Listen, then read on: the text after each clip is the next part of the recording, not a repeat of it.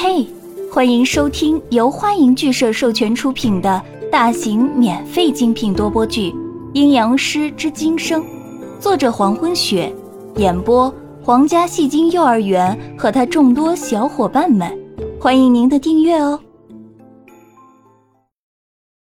第三十章，赫伯脑袋一歪，蓝色的眼睛瞅着乔斯林，还是发现了好玩的猎物。想试着捕获，乔斯林也和他的视线相对。你怎么会有这种想法？说完后，嘴角绽开优雅的微笑。要是接本伯爵回去的话，没必要和这个宋子阳扯上关系。连本伯爵都看得出来，宋子阳不是个平常人，叔父大人又怎么会看不出来？嗯。赫伯越来越成熟，不再像四百多岁的小鬼。乔斯林伸手摸向赫伯很柔软的头发，继续说道：“六百年漫长而孤独的岁月，让我想找一个伴儿。叔父大人身边不是有很多女人吗？人类的也有，血族的也有，为什么要选上宋子阳？”赫伯仰着头问道。乔斯林将黑色的眼睛一转，因为他与我是如此的相像。只是这样吗？赫伯将自己的脑袋从乔斯林手下移开。宋子阳的身份不简单，并不是叔父大人想要得到就可以拥有的。乔斯林依然保持着微笑。正因为他身份的特殊。才引发了更多的征服欲。乔斯林没有继续开口，后半句在心底里念出：“像这种背负了仇恨与罪孽的人，本就是与我如此的相像。”赫伯目不转睛地看着眼前的叔父，良久后叹了口气，声音低低地说：“本伯爵不讨厌宋子阳。”只是想告诫叔父大人，宋子阳不知藏了多少秘密。如果真的想和宋子阳在一起，就一定要和他承担所有的真相。乔斯林笑声传出，赫伯想的真周到。黑色的双眼看向宋子阳消失身影的地方，眼中的黑色竟然与宋子阳眼里的深邃如此相同。你我都是善于伪装的高手。赫伯同样也看到了乔斯林的眼神，不由得暗叹道：“他此刻的眼神竟和宋子阳的眼神十分相似。”赫伯，可以将这束百合花代替我转送给子阳吗？乔斯林又低下头看着赫伯：“放心，子阳是不会把这束花扔出来的。”赫伯惊讶的看着乔斯林：“你怎么知道宋子阳不会扔出来？他可是谁也不怕。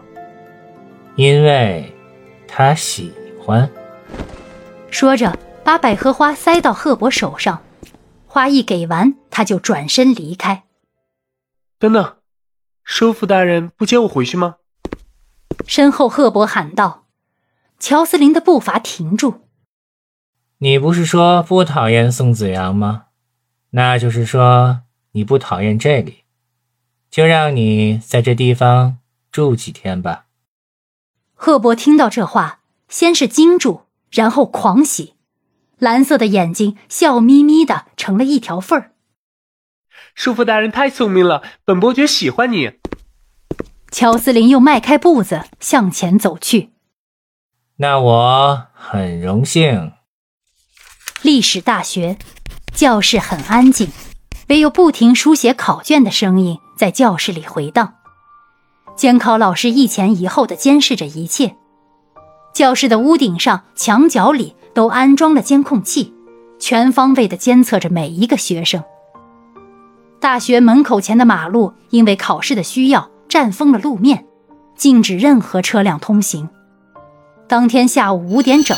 第一天的考试结束了，大学生们都神色各异地涌出校园，马路上顿时人声鼎沸起来，到处充斥着学生们讨论的声音。搞什么啊！真是的，今年的考卷题目出的好难。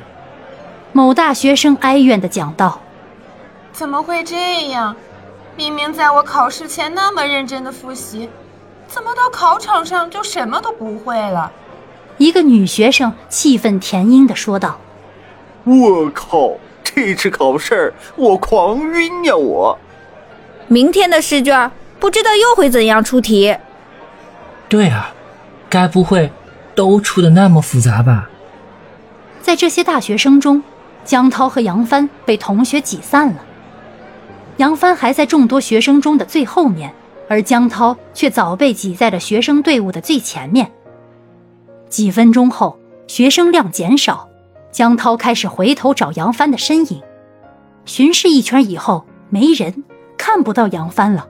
难道杨帆从另外一条道走掉了，还是又和大一的学妹们挤在一起了？江涛不禁猜测起来，但是细想之后，又脸色僵硬的转身离开。反正又不会走丢，自己还要回家向父母汇报今天的考试详情，还是先回家吧。这条马路被封锁的大街上，一辆车也没有。原本热闹的马路，就只剩下几个零零散散的大学生在行走。感谢您的收听，如果喜欢，请点击订阅、转发、评论哟，爱你们，比心。